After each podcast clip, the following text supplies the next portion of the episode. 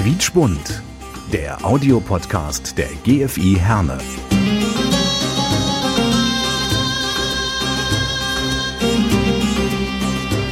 Wir verbinden Menschen. İnsanları birbirine bağlıyoruz. Noi colleghiamo le persone. نربط بين الناس Noi unim oamenii. Мы объединяем людей. Nous lions les gens. Hallo und herzlich willkommen zu einer neuen Ausgabe Quietschbund, der Audiopodcast der GFI Herne. Und ich hatte ja bei einer der letzten Folgen mit dem Armin Kopanik versprochen, dass es ein Wiederhören mit Armin gibt. Und äh, das ist jetzt in dieser Folge der Fall. Armin Kopanik ist nochmal zu Gast. Hallo Armin. Hallo. Jetzt habe ich das Wichtigste fast vergessen. Die Songül, nämlich deine Frau. Songül, herzlich willkommen hier bei Quietschbund. Ja, danke schön. Warum seid ihr zu zweit da? Ganz einfach, weil ihr seid ein frisch gebackenes Ehepaar. Und ähm, das Interessante bei euch ist, Armin, das wusste ich ehrlich gesagt gar nicht. Wir kennen uns ja schon ein paar Jahre. Ähm, du hast polnische Wurzeln. Du bist auch gar nicht in Deutschland geboren worden, sondern in Polen, ne? Genau. Wir sind im Alter von zwei, also ich war damals zwei Jahre alt. Da sind wir aus Polen nach Deutschland gekommen in einer ja unaussprechbaren Stadt. Auf Deutsch übersetzt heißt es Königshütte, im Polnischen heißt es. Chorzów? Die- Chorzów, genau. Okay. Äh, wahrscheinlich würdest du es anders schreiben, als dass man es spricht. Aber ironischerweise ähm, immer mehr Personen, die aus Polen kommen und hier im Ruhrgebiet wohnen, ähm, da wären wir früher Nachbarn gewesen. Das liegt direkt neben Katowice, das ist vielleicht ein bisschen bekannter. Da gibt es nämlich auch einen Flughafen und ganz, ganz viele Leute aus dem Ruhrgebiet kommen genau aus dieser Region. Ist das bekannte Oberschlesien. Okay. Songül, du hast türkische Wurzeln, bist aber hier geboren worden. Hier Ja. in Herne, oder? Nein, in Dortmund geboren, genau, äh, und aufgewachsen. Und meine Eltern kommen aus der Türkei, genau. Okay, jetzt hatte ich gerade zu Beginn des Podcastes die tolle Idee, dass ihr euch vielleicht auf Polnisch und auf Türkisch jeweils äh, kurz vorstellt und da höre ich da, nee, vergiss es. Äh, Armin sagte direkt, oh, ich brauche erstmal so einen ganzen Tag, um da in diese Sprache wieder reinzukommen und Son Kühl hatte damit auch Probleme. Also, ihr sprecht besser Deutsch als Polnisch ja, und Türkisch. leider. Ja, auf jeden Fall, ist so. Also ich meine, letztendlich, man spricht auch im Alltag äh, eher Deutsch als Türkisch und Polnisch. Ähm, also bei mir war es zumindest so, als wir jünger waren, ich habe noch eine kleine Schwester, da haben unsere Eltern überwiegend zu Hause auf Polnisch gesprochen und wir haben auf Deutsch geantwortet.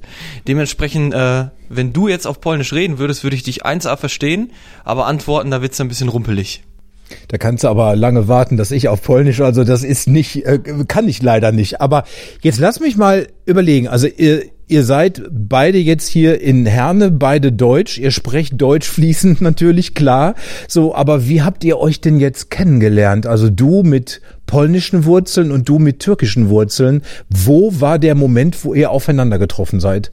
Ja, es gibt ja keine Grenze zwischen Türkei und Polen, also in dem Bereich auf jeden Fall nicht. Nee, also wir beide wohnen in Dortmund, kennen uns auch schon seit mehreren Jahren. Wo wir uns genau kennengelernt haben, wissen wir gar nicht mehr.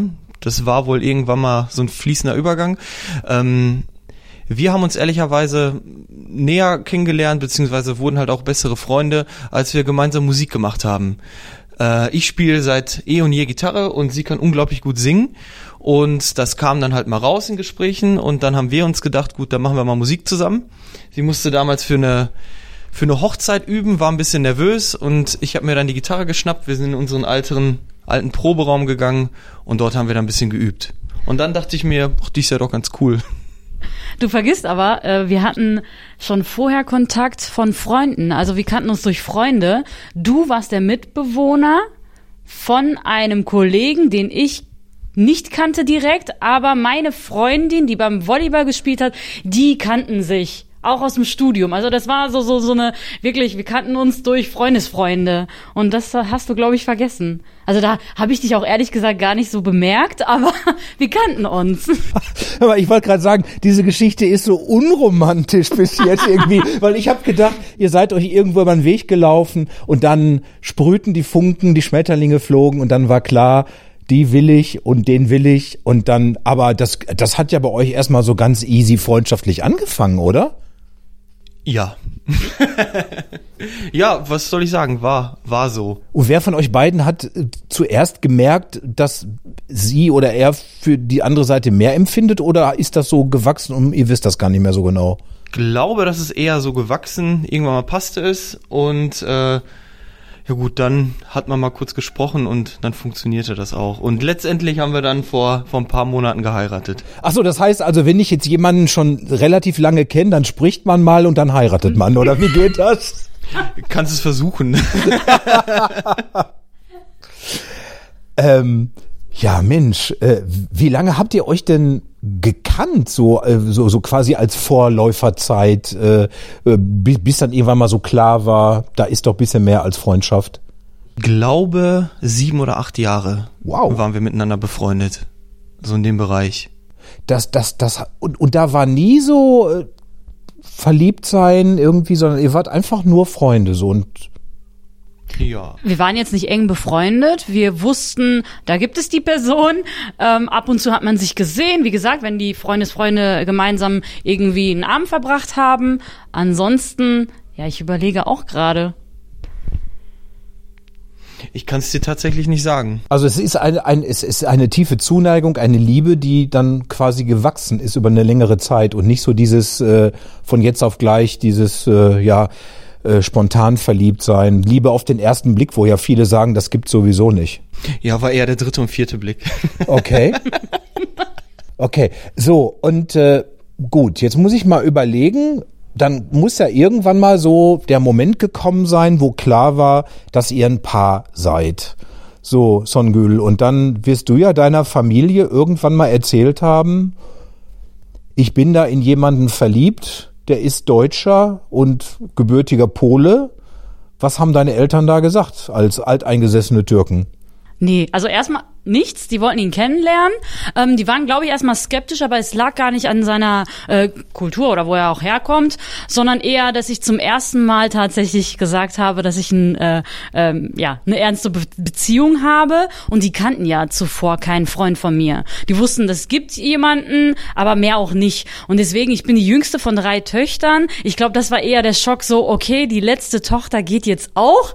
Ähm, deswegen waren die so ein bisschen äh, zögerlich, so okay, müssen wir den jetzt kennenlernen und ähm, ja toll, jetzt wird die Jüngste auch bald vielleicht irgendwann mal heiraten. Aber als sie sich kennengelernt haben, hat das wirklich, ja, gefunkt wollte ich schon fast sagen. Nein, ähm, die haben sich super verstanden. Ich war auch mega nervös, aber ähm, die haben sich gut verstanden und ich war happy, meine Eltern auch. Ähm, mein Vater, ihm ist ja auch wichtig, dass der Mensch halt äh, gut ist. Ihm ist das auch, die Kultur oder wo er auch herkommt, ist, ist ihm egal. Ähm, und meine Schwester ist auch mit einem Deutschen verheiratet und von daher war ich jetzt nicht die erste sozusagen, die nicht mit einem, ja, ja, Menschen zusammen ist, der aus äh, der Türkei kommt. Wie war das für dich, Armin, so dieser bedeutende Tag, wo du dann die Eltern kennenlernst und dann hattest du das so im Bewusstsein, jetzt komme ich als Deutsch-Pole in eine deutsch-türkische Familie und muss mich da behaupten, wer weiß, ob die mich annehmen oder warst du da aufgeregt? Ich war aufgeregt, aber mir waren, sag ich mal, die Nationalitäten gar nicht mal so wichtig. Ich hatte einfach gehofft, dass das äh, freundliche, coole Personen sind, hat sich dementsprechend dann natürlich auch bewahrheitet. Und äh, ich sag mal, man guckt da, glaube ich, gar nicht mal so sehr, wo kommen die Personen her, ähm, sondern schaut einfach, grundsätzlich passt es. Und wie war das in deiner Familie? Ähm, wie, wie, wie ist Songül bei dir aufgenommen worden in der Familie? Ja, total herzlich. Ähm, die erste Person, also nicht Person, sondern das erste Geschöpf, das sie äh, kennenlernen durfte, war mein Hund. Äh, sie hatte ursprünglich relativ viel Angst vor Hunden, so aber wir haben einen, einen schwarzen Labrador bei uns in der Familie rum, äh, rumlaufen, der sich gefreut hat wie Bolle, als er sie das erste Mal gesehen hat. Und äh, da verflog die Angst dann halt auch relativ schnell. Und äh, ich glaube, danach war das Eis gebrochen. Und ich glaube, wenn, wenn, wenn, wenn der Hund die Freundin akzeptiert, dann tut die Familie das auch, ne? Ja, genau, genau. Der Hund hat dann schon tatsächlich das letzte Wort, ja. Okay. Nein, ich habe deswegen gefragt, Songül, weil ich, man vielleicht ist das so eine Klischeevorstellung, weil ich denke schon so in türkischen Familien, ähm, dass man da natürlich gerade bei den Töchtern äh, ganz ganz genau hinguckt, ne? Wen wird die Tochter heiraten, wenn sie aus dem Haus geht? Wer ist das? Dass da vielleicht auch vielleicht Wunschvorstellungen eine Rolle spielen. Wen wünsche ich mir für meine Tochter? Ähm, ja, klar, das soll ein Mensch sein, der mich unterstützt, der ähm, mich liebt, äh, aufrichtig und ähm, der meine Freiheiten lässt, der mir die Freiheiten lässt. Ähm, deswegen ist die Kultur oder der, die Herkunft tatsächlich wirklich egal gewesen. Ähm, erst recht meinen Eltern. Also die wollten einfach nur sicherstellen, dass die Person mich liebt, äh, aufrichtig und ähm, alles andere war wirklich äh, zweitrangig. Und dann kam jetzt im Sommer die große Hochzeit von euch beiden. Ähm, wie ist die denn gefeiert worden? Waren da so ein paar ähm, türkische Kulturbröckchen mit drin und polnische oder war das eine ganz normale deutsche Hochzeit?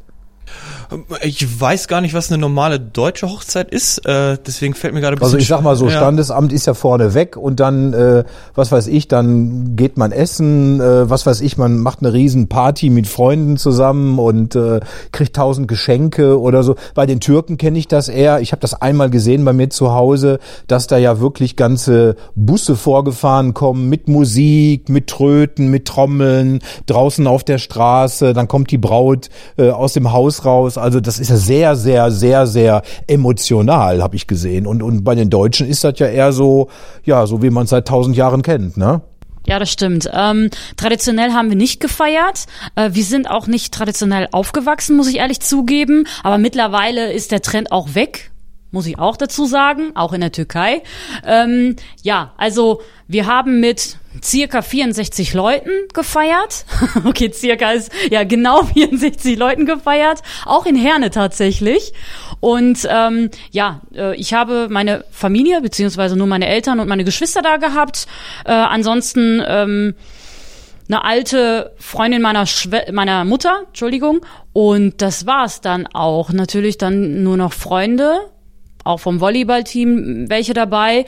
Ähm, mir war das aber trotzdem wichtig, dass zum Beispiel äh, diese türkische Kultur jetzt nicht äh, verloren geht. Deswegen habe ich dafür gesorgt, dass ein bisschen türkische Musik gespielt wird, äh, dass es Baklava gibt, dass es Raki gibt. Ähm, ja, genau. Ähm, diesen türkischen Volkstanz, der wurde auch getanzt. Ja, was hatten wir polnisches, Schatz? Ja, wir hatten auch polnische Musik, ähm, polnischen Wodka, der nennt sich Żubrówka, vielleicht kennt der ein oder andere den. Und letztendlich, wir haben so ein bisschen kulturelle Einflüsse von beiden Seiten in unsere Hochzeit einfließen lassen. Und Nicht Deutsche übertrieben viel. Ja, Deutsche auch, ähm, natürlich, wir haben in Deutschland geheiratet. es war ein bisschen kleiner und ja, also wir haben es relativ klein gehalten und dementsprechend halt auch äh, vielleicht weder Deutsch, weder Türkisch, weder Polnisch, sondern irgendwie so ein Mix.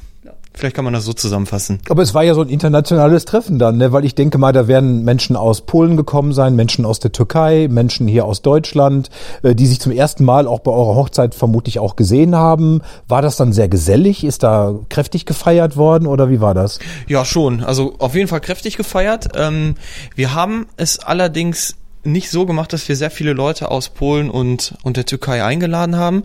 Schlichtweg aus dem Grund, wir haben in den Ferien geheiratet. So die Preise für Flüge, wenn man das mal ganz durchspielt, die sind überwiegend etwas teurer und es ist einfach so, in Polen und in der Türkei ähm, wächst man in anderen Verhältnissen auf und da ist so ein Flug hierüber etwas teurer. Das wollten wir nicht. Wir haben dann einfach gesagt, wir feiern mal in Polen, mal in der Türkei und holen das dann da im Prinzip nach. So, das heißt, wir feiern im Prinzip drei Hochzeiten. Das wollte ich gerade sagen. Also das heißt, ihr habt jetzt die Hochzeit hier in Deutschland und dann wird nochmal in Polen, jetzt meint ihr das ernst, wird da nochmal gefeiert? Es wird nicht gefeiert, so man setzt sich halt zusammen mit der Familie und äh, stößt vielleicht an einem Abend zum Anlass an. So. Äh, Songül, du hast das gerade gesagt, diese traditionellen großen türkischen Hochzeiten, die gibt es so gar nicht mehr. Man ist davon weg. Ich, ein Freund von mir äh, fotografiert und macht Videos gerade bei äh, türkischen und überhaupt arabischen Hochzeiten und da sehe ich halt eben immer, das sind ganze äh, Kirchenhallen, die die da füllen, also Riesenpaläste mit 200, 300 Gästen, da wird getanzt mit Prunk und Gloria, also doch eigentlich so sehr traditionell. Ähm, äh, warum oder woran liegt das, dass das jetzt nicht mehr so ist, dass man hat das finanzielle Gründe oder Ich glaube eher, ähm, das liegt eher dran, dass man die Gäste kennen möchte. Also ich möchte nicht meine Hochzeit feiern, wo ich die Hälfte der Leute nicht kenne oder auch nicht sehe. Ähm, es wird immer kleiner, ähm, wie du schon gerade gesagt hast, 300 Mann. Das ist schon wenig, beziehungsweise weniger. Ähm, ich kenne Hochzeiten, türkische Hochzeiten vor zehn Jahren oder so.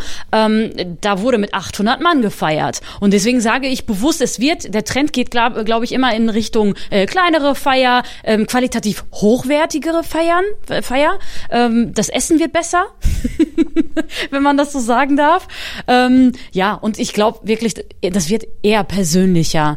Ähm, die, die, das, das Hochzeitspaar kommt in den Vordergrund, die Geschichte dahinter und jetzt einfach nicht nur äh, wie damals einfach, ja, der, meine Eltern hatten Schulden bei dem und dem, also laden wir den mal ein, weil wir auch auf der Hochzeit von denen waren, bei von den Kindern, damit wir das Geld einfach reinbekommen. Mittlerweile ist das nicht mehr so. Mittlerweile sa sagt das Paar ganz klar, wir heiraten aus Liebe, wir möchten jeden, jede Gast, jeden Gast kennen. Ähm, mir ist das auch egal, das Geld das gebe ich gerne aus für die Person, die ich halt mag und mit denen Zeit verbringen möchte. Ich merke so bei den arabischen Leuten, die ich kenne oder aus, die aus dem arabischen Raum kommen, dass da ähm, ja Familie, Verwandtschaft eine sehr, sehr große Rolle spielt, dass die auch sehr gut vernetzt untereinander sind. Wie ist das bei den Polen, Armin? Ist das da ähnlich äh, wie jetzt bei zum Beispiel Türken? Ja, das fiel uns auch auf, als wir uns dann näher kennenlernten, wie wichtig Familie ist und wie eng man wie eng man letztendlich mit seiner Familie ist. Und ich fand es auch sehr, sehr toll, dass ich halt auch in ihre beispielsweise, genauso wie sie in meine, dementsprechend aufgenommen wurde. Es gab keine Hürden, sondern sie war halt sofort Teil der Familie. So, und so wird man letztendlich halt auch behandelt. Und ich glaube, dass über, äh, beziehungsweise das ähm, haben beide Kulturen letztendlich wirklich gemeinsam. Also sowohl die türkische als auch die polnische. Vielleicht gibt es, wenn man im ersten Moment daran denkt, nicht sofort äh, Gemeinsamkeiten. Aber das ist auf jeden Fall ein Punkt, den wir halt auch beide gesagt haben. Wir haben uns ja auch ein bisschen vorbereitet und mal geguckt, wo sind denn überhaupt die Gemeinsamkeiten. Aber das wurde eigentlich direkt zuerst gesagt. Ne? Also dieser familiäre Zusammenhalt, der ist enorm. Und mittlerweile dann jetzt halt in beiden und ich meine, glaube ich, auch die Gastfreundschaft, ne? die ist ja, glaube ich, sowohl bei den Türken als auch bei den Polen sehr ausgeprägt, denke ich mal. Ne? Genau, also nehmen wir einfach mal ein Beispiel aus Polen. Da kannst du äh, in, in der Ortschaft überall anklopfen und dann wirst du mit dem Drei-Gänge-Menü verwöhnt. Oh, dann muss ich mal vorbeigehen. Ne? Ja.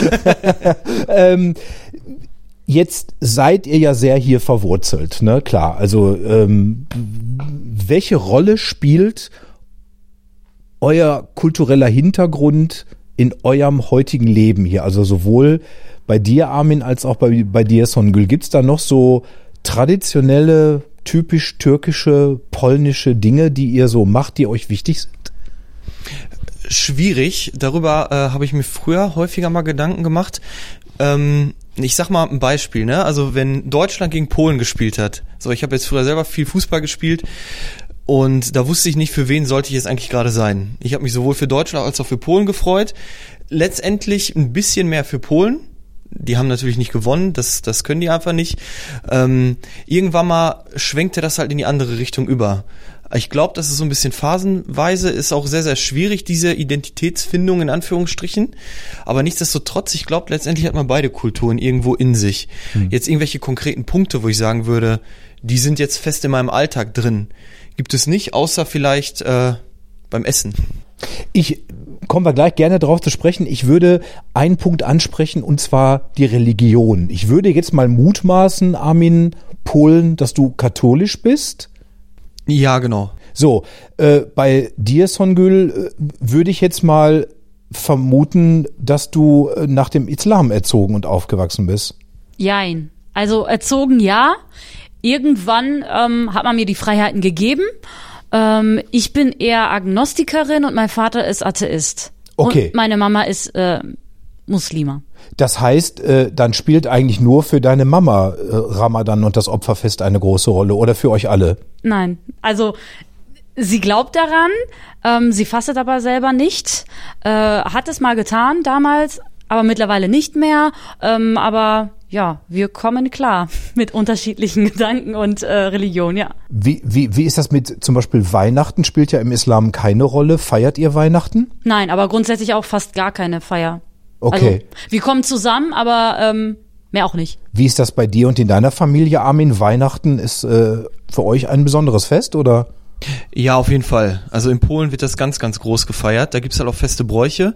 Also beispielsweise äh, fängt das so an, dass man morgens nicht frühstückt, man fastet bis zum Abend.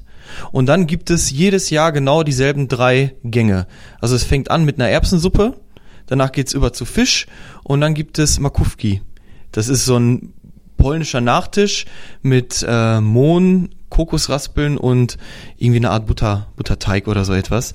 Äh, schmeckt genial und danach werden die Geschenke ausgepackt. Und danach würde man theoretisch in die Kirche gehen. Also das ist der feste Ablauf letztendlich in Polen in ähm, ja, an Weihnachten.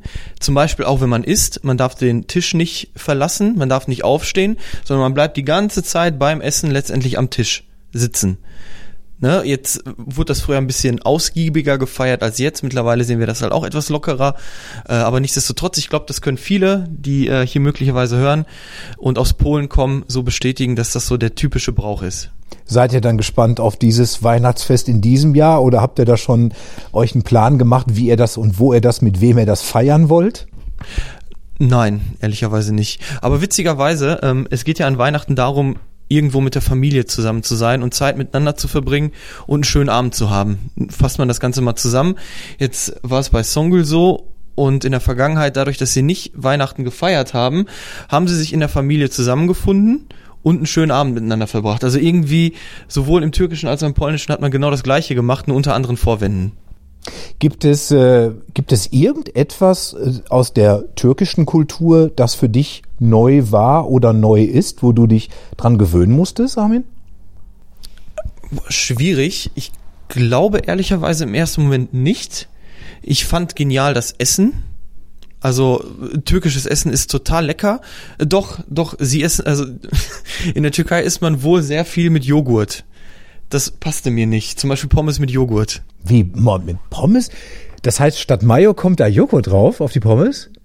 Also mache ich und meine Familie gerne. Ich weiß jetzt nicht, ob das kulturell bedingt ist, aber äh, wir essen sehr oft und häufig Joghurt zu fast allem. Ähm, weil, weil ich höre dauernd immer äh, äh, Döner mit Pommes irgendwie. Äh, kommen die Pommes dann in den Döner rein, in den Joghurt mit rein oder wie isst man ja, das? richtig lecker. Jetzt, Jetzt wo du sagst, habe ich jetzt richtig Lust drauf. Echt? Tatsächlich? Ja. Weil, weil ich hatte, ich hatte immer so gedacht, das ist dann separat, so wie, wie man das beim Griechen mit Gyros und Pommes kennt. Aber das ist dann irgendwie alles zusammen irgendwie. Genau. Und äh, wie, wie, wie schmeckt dir das, Armin? Äh, Pommes mit Joghurt ist nicht so deins? Ich fand es am Anfang echt gewöhnungsbedürftig. Ähm, war so gar nicht mein, mein Fall, aber mittlerweile finde ich das dann doch ganz lecker. Eine Arbeitskollegin von mir ist äh, auch Polin und die hat gesagt, also in Polen wird richtig zünftig, deftig gekocht. Äh, bei der Türkei äh, bin ich mir jetzt nicht so ganz sicher, aber ich glaube, äh, ich glaube, ihr esst schon etwas mehr mediterran auch in der Türkei. Ne? Genau, ja, genau. Wird immer meistens auch häufig äh, frisch gekocht. Äh, von Dolma, ich weiß jetzt nicht, weißt du, was Dolma Nein. ist? Ja, gefüllte Paprika sozusagen, kann man mit Hackfleisch füllen, kann man auch, aber auch lassen. Ähm, bis hin zur Suppe, Mercimek Chorba kennst du wahrscheinlich. Auch nicht, ne? Linsensuppe. Ah ja, das kenne ich in Deutsch, ja. Ja, genau. Reis kocht man auch häufig äh, und dann gibt's immer Fleisch, ne? Immer Fleisch, Fleisch, Fleisch. Das lassen wir natürlich, ne? Wir essen jeden, nicht jeden Tag Fleisch, aber ähm, ja, genau. Das ist so die Esskultur sozusagen. Ähm, und zurück zu der Tradition oder Kultur, die ich jetzt beibehalten möchte oder auch immer werde, ist ja die Sauberkeit glaube ich. Das ist so ein bisschen äh, von meiner Mama pr- geprägt. Immer Schuhe ausziehen, das konnte ich auch nie mehr nachvollziehen bei anderen Kulturen. Ähm, immer Hände waschen, wenn man von draußen kommt. Gemeinsam frühstücken und gemeinsam Abendessen. Das ist mir extrem wichtig. Wenn man natürlich einen Termin hat, das ist kein Problem. Aber ich brauche das. Ich muss morgens immer zusammen frühstücken. Bei mir gibt es nicht kein, äh, ach, ich esse mal hier nebenbei irgendwo anders alleine. Das kannte ich auch von mir damals, von der Familie nicht. Das ist mir sehr, sehr wichtig. Ja, genau. Das sind so die wichtigen Sachen, die ich auf jeden Fall weitergeben möchte. Wie sieht so ein äh, türkisches Frühstück aus? Ja, lecker. Ja, also immer frische Sachen, Oliven, Käse, ähm, Tomaten, Gurken, Paprika, immer alles schön schneiden. Ähm, ja, und dann, wenn ich Lust habe, natürlich dann auch Teigwaren, gefüllt mit Schafskäse, aber darauf habe ich nicht immer Lust zu. Äh, ja. und es dauert auch ein bisschen, deswegen mache ich das nicht jedes Wochenende. Ja, was noch? Ähm, Eier auf jeden Fall. Ich glaube, das war's schon. Aber das klingt für mich jetzt schon fast eher wie so ein Traumabendessen. Was esst ihr denn dann abends äh, als, als, als Türkin, als Türken? Was gibt's abends zu essen dann? Abends gibt's warm. Warm. Also, das habe ich jetzt auch nie verstanden bei den anderen Kulturen. Abends isst man eigentlich Brot, ne? Abendbrot. In Deutschland In der ist so, Deutsch- klar, ja, so äh, heute auch nicht mehr, aber es ist so das Klassische. Ne? Es gibt Abendbrot. Dann gibt's irgendwie Brot mit Käse oder Wurst oder was und das war's dann. Nee, das kenne ich nicht, habe ich auch noch nie gemacht, ehrlich gesagt. Okay. Äh, abends wird immer ganz normal warm gegessen. Dann bin ich eigentlich eher Türke, weil ich esse abends auch immer warm. Ich brauche das auch. Ich esse Ich auch. tagsüber gar nicht warm, aber dafür dann abends. Und das ist mir wichtig und da freue ich mich dann auch drauf. Frühstück, ich meine, so ein Frühstück wie du es gerade, das wäre für mich ein Träumchen. Also da müsste ich ja vier Stunden eher aufstehen, um das alles. Aber ihr frühstückt doch dann nicht jeden Tag so, oder ist das jeden Tag so? Ja, dadurch, dass wir äh, in der Woche arbeiten, können wir ja jetzt nicht in der Woche halt so essen, aber am Wochenende essen wir immer so. Armin, wie sieht ein typisch polnisches Frühstück aus? Schwierig, also ich kann es jetzt mal so beschreiben, wie ich das halt kenne. Es gab, es gibt halt häufig Brot und äh, dazu Wurst. Also gekochte Wurst, ne? Frankfurter, Mettwürstchen, sondern das Ganze weiß ich nicht, vielleicht mit, äh, mit Senf, mit Meerrettich. So, das haben wir früher halt immer gegessen, als wir noch Kinder waren. Allerdings auch natürlich am Wochenende, davon jetzt mal abgesehen. Gibt es irgendetwas, das ihr, ähm, ich, ich, ich sag mal so, ich habe das bei den Leuten gemerkt und merke das immer noch so, die aus anderen Kulturen kommen, die gerade jetzt halt eben so aus diesem Bereich Türkei, Marokko oder so kommen, dass ich schon so das Gefühl habe, man muss sich auf die einlassen, um zu verstehen, was die meinen, was die vielleicht auch denken. Ähm, es ist so ein bisschen anders als bei Deutschen, die drücken sich auch ein bisschen anders aus. So, ne, das ist manchmal so ein bisschen rätselhaft, so ein bisschen mystisch, wo man dann nicht weiß, wie meint er das jetzt? Ne? Meint er das so oder meint er das so? Hast du das auch festgestellt, Armin? Ja, äh, ganz deutlich am Anfang. Ich fand wichtig zu betonen, meine subjektive Meinung, dass äh, die Personen aus der Türkei emotionaler sind, als ich das beispielsweise kenne, impulsiver vielleicht auch ein bisschen und ähm, dramatischer. So kann man das vielleicht sagen, ne? Und das habe ich zu Beginn nicht so wirklich verstanden. Und darauf musste ich mich erstmal ein wenig, äh, also da musste ich mich ein bisschen dran gewöhnen. Und was ich etwas seltsam fand zu Beginn, so in, so wie ich halt aufgewachsen bin, vielleicht auch grundsätzlich im polnischen Bereich, ist man ein bisschen direkter. Und dann, wenn man etwas haben möchte, dann fragt man danach. So, das ist bei den, äh, das ist in der türkischen Kultur wohl, so wie ich das mitbekommen habe, nicht der Fall, sondern wenn man zum Beispiel fragt, äh, möchtest du noch etwas zu trinken haben, wird erstmal mit Nein geantwortet und man muss ein zweites Mal fragen und erst dann darf man beispielsweise einschenken. Das habe ich gar nicht verstanden. Ich habe dann halt gefragt, willst du was zu trinken haben? Mir wurde mit Nein geantwortet, also bin ich gegangen. Und danach wurde gefragt, hör, der hat mir ja gar nichts zu trinken angeboten. Warum ist das so? Ist Gül, erzähl mal. Ja, man möchte nicht gierig oder ähm, ja gierig wirken. Man sagt immer, ach nein, passt schon oder möchtest du das letzte Stück, keine Ahnung was haben, sagt man immer höflicherweise, weil man höflich sein möchte und nicht sofort gierig sein möchte. Erst einmal nein. Äh, Ich bin sehr dankbar dafür, weil weil äh, äh, ich kenne jemanden, der ist Deutsch-Türke und äh, auch wenn der bei wenn draußen 50 Grad sind und er kommt zu Besuch und man bietet ihm was zu trinken an, dann möchte er nicht. Und äh, das heißt, man muss dann tatsächlich noch ein zweites Mal fragen oder vielleicht ein drittes Mal. Also so kenne ich das aber eher von meiner Oma und von meiner Tante. Meine Tante hat auch immer gesagt, möchtest du dies, möchtest du das? Und ich habe immer gesagt, nein, weil ich wirklich nicht wollte. Aber sie hat gesagt, möchtest du wirklich nicht? Probier doch mal, möchtest du? Und dann, um seine Ruhe zu haben, hat man dann ja gesagt. Aber das ist äh, dann bei euch in der Türkei oder unter Türken ist es dann halt eben anders. Genau, also ähm, einfach mein, mein Tipp an dich, ein Gläschen dahinstellen. Dann hat das, Okay. ist das Problem gelöst. Okay. Gibt's umgekehrt etwas, was dir komisch vorkam, so vielleicht an, an, an Polen, so am polnischen Verhalten? Nein, weil ich habe ja auch polnische Freunde und äh, ich bin generell sehr multikulturell aufgewachsen. Ähm, nö. Du hast gerade häufiger mal Volleyball äh, erwähnt. Spielst du selber Volleyball? Genau, seitdem ich glaube ich elf bin. Und äh, gerade da habe ich auch ganz viele polnischen Leute gehabt oder auch Syrien oder auch aus Marokko. Also das sind wirklich ganz unterschiedliche Kulturen und man kommt dann zusammen, spielt zusammen Volleyball. Deswegen kannte ich auch die Kulturen. Das heißt also, du bist durch den Sport, bist du multikulturell quasi auch aufgewachsen. Ähm, wie ist das bei dir, Armin? Äh, so multikulturelle Erfahrungen hast du auch gemacht, so wie Songül? Ja, auch durch den Sport. Also ich habe ja, ähm, seitdem ich klein bin, Fußball gespielt und da war es ähnlich. Also da spielt es letztendlich keine Rolle, wer auf dem Platz steht, Hauptsache der kann gut kicken. So und danach hat man letztendlich als Kind insbesondere geguckt.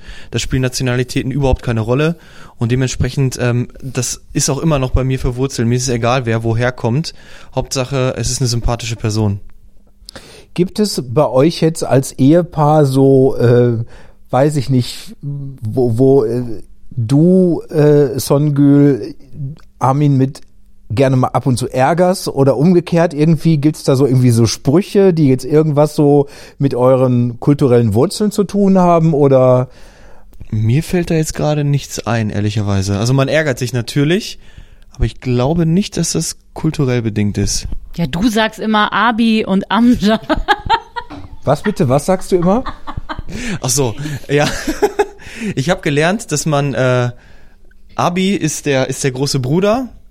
So und äh, das sage ich vielleicht ein bisschen zu häufig. Ich meine das halt natürlich aus Witz und das bleibt vielleicht kleben. Also vielleicht ein bisschen was an der Sprache so. Okay. Also in der türkischen Kultur ist das so, dass man jede fremde Person entweder mit Abi, je nachdem wie alt er ist, oder mit Amja, mit Onkel anspricht oder Okay. These, was auch immer. Und er macht sich einen Witz draus. Okay, okay. Ähm, warst du schon mal in Polen, Songül? Ja, Mit Armin jetzt und durch Armin oder vorher schon? vorher schon. Meine Freundin wohnt da, ist da hingezogen. Ähm, die hat mit mir Abitur gemacht und ist dann nach Polen gezogen und da war ich dann. Und du, Armin, schon mal Türkei jetzt gewesen, mit anderen Augen gesehen? Also bis dato war ich noch nicht in der Türkei. Wir sind jetzt aber in diesem Sommer in ihren Heimatort geflogen und dort waren wir dann letztendlich äh, fast zwei Wochen und ich fand das total schön da. Also zum einen die Landschaft wirklich atemberaubend. Ne? Ähm, das ist in Kappadokien. Äh, total schönes äh, Reise. Reiseziel. Ähm, ich war wirklich begeistert von den Leuten da. Die waren alle total gastfreundlich. Äh, überall, wo man hingekommen ist, man wurde total herzlich empfangen. Das Essen war wirklich sehr, sehr gut. Also wir haben fast jeden Abend irgendwie auswärts gegessen. Gut, wie man das halt sowieso im Urlaub macht, ne? Man kocht ja eher weniger, aber davon war ich total begeistert und äh, die Kultur total schön, super interessant. Ähm, wären wir nicht zu einem Zeitpunkt irgendwie an Corona erkrankt, dann hätten wir vielleicht noch etwas mehr Zeit gehabt oder ich hätte mehr Zeit gehabt. Sie kennt den Ort ja schon. Ähm, die Ortschaft auszukundschaften. Und was ich bis dato so noch nie gesehen habe, es waren überall Straßenhunde. Das finde ich ja persönlich total genial. Ich liebe Hunde und die rannten da wirklich alle rum. Die konnte man streicheln und ein Hund kam sogar mit. Die hat sich äh, so sehr an uns gekettet, dass sie äh, im Prinzip von der Straße zu uns ins Haus gekommen ist und da jetzt im Prinzip immer noch wohnt. Wir sind irgendwann mal halt äh, klar zurück nach Hause geflogen und ihre Eltern, die sind immer noch in der Türkei, dort in einem Haus und äh, der Hund ist immer noch dort und hat jetzt sogar Kinder bekommen. Also da tollen jetzt sechs Welpen rum. Wie fühlt man sich denn so jetzt wie du, Armin? Ne? Kommt man da in die Türkei, äh, spricht keinen Satz mehr richtig vernünftig Polnisch, erst recht keinen Satz Türkisch, kommt da so als deutscher angeheirateter Ehemann in die Türkei. ich will dich ein bisschen ärgern. Äh, wie bist du aufgenommen worden? Gut, also Gut. ich, ich habe jetzt irgendwie nicht gemerkt, dass ich da irgendwie außen vor war oder so. Klar, wenn natürlich auf Türkisch gesprochen wurde, ich saß da und habe halt nichts verstanden. So ist es dann halt. Ähm, nichtsdestotrotz, also ich war halt auch sehr interessiert an der Kultur. Ne? Also ähm, wir sind auch viel rumgereist, haben uns vieles halt angesehen und in der Ortschaft, wo wir halt auch waren, da gab es einen Stadtkern, sag ich mal, der sehr, sehr alt war. Und das sah total geil aus. Also diese, diese Häuser, in denen man früher dort gewohnt hat, das war wirklich sehr, sehr kulturell geprägt. Äh, damit wirbt, aber, äh, sorry, damit wirbt Kappadokien natürlich auch so ein bisschen. Ähm, das fand ich wirklich total spannend. Also man wohnte da früher in so, ja, äh, Wohnungen, die in Stein gemeißelt wurden. Okay. Was mir noch auffällt, ähm, er wurde einfach auf Türkisch angesprochen in der Türkei. Echt? Ja, ja. Ähm, Ja, weil der hat ja so ein bisschen was Südländisches. Ja, ne? So die dunklen Augen, der, der Bart, die Haare. Ja, das kommt daher, dass mein Opa aus Italien kommt. Oh, okay, da ist ja alles drin. Mein Gott, das ist ja multikulturell. Das ist ja wirklich so. Sag mal, ähm, apropos multikulturell, was bedeutet euch Heimat? Was verbindet ihr mit dem Wort Heimat? Armin. Boah, das ist eine tiefgründige Frage. Ähm, ja, Geborgenheit, das Gefühl, willkommen zu sein.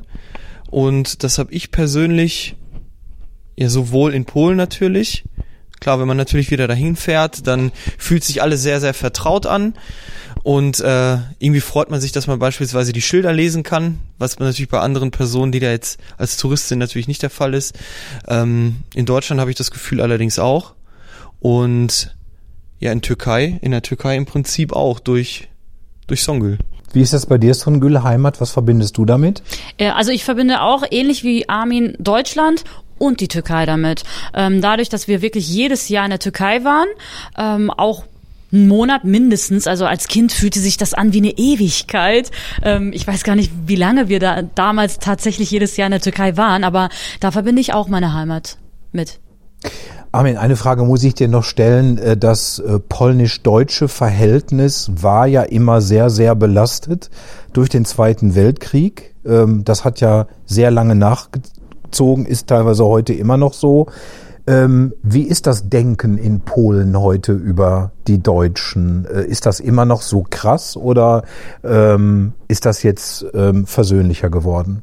Also ich komme ja aus einem Teil in Polen, der sehr deutsch auch geprägt war in Schlesien.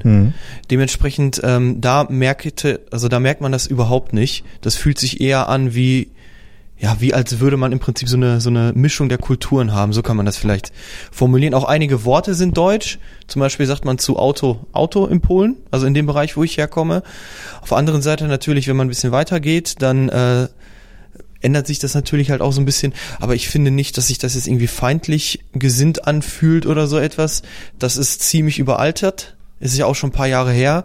Ähm, möglicherweise sind es aktuelle Spannungen, die natürlich irgendwie eine Rolle spielen, aber das ist ja im Prinzip in jedem Land so. Ich sag mal, diese alten alten Probleme, die möglicherweise vorherrschend sein könnten, davon merkt man heutzutage gar nichts mehr. Es ist eine freundschaftliche freundschaftliche Verbindung zwischen Deutschland und Polen. So ist mein Eindruck. Das klingt sehr, äh, sehr schön. Äh, Songül, eine Frage an dich. Du bist hier geboren im Ruhrgebiet. Äh, man hört häufig dieses Klischee, ähm, junge Türkinnen, junge Türken, die hier geboren wurden, identifizieren sich aber sehr, sehr stark mit der türkischen Kultur, auch mit dem Glauben, mit, mit der Türkei, obwohl sie vielleicht selber noch nie da waren.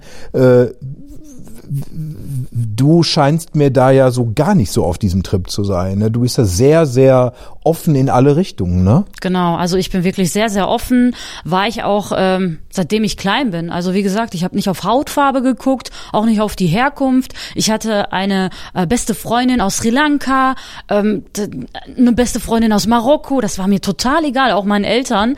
Äh, deswegen glaube ich auch, dass ich so offen war. Ich habe tatsächlich äh, sehr, sehr wenige bis keine türkische Freunde. Das ist eher mein Problem. Deswegen vergesse ich auch immer mehr Türkisch.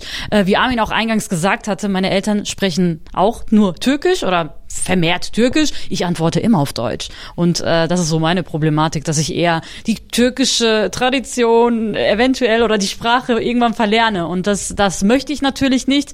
Ähm, aber ich hoffe, dass ich äh, das nicht vergessen werde. Was haben wir daraus gelernt? Wir haben hier einen Deutsch-Polen sitzen, der nicht fließend Polnisch sprechen kann. Wir haben hier eine Deutsch-Türkin sitzen, die nicht fließend Türkisch sprechen kann. Ich kann nur sagen, die Welt ist in Ordnung. Schön, dass ihr beide da wart. Das Ehepaar Songül und Armin, äh, herzlichen Dank und euch im Namen der gesamten GFI alles Gute für eure gemeinsame Zukunft. Dankeschön. Dankeschön. Vielen Dank. Ja, das war diese Folge Quietschbunt, der Audiopodcast der GFI Herne. Ich bin Achim Preikschat. Bis zum nächsten Mal. Macht's gut. Tschüss. Quietschbunt, der Audiopodcast der GFI Herne.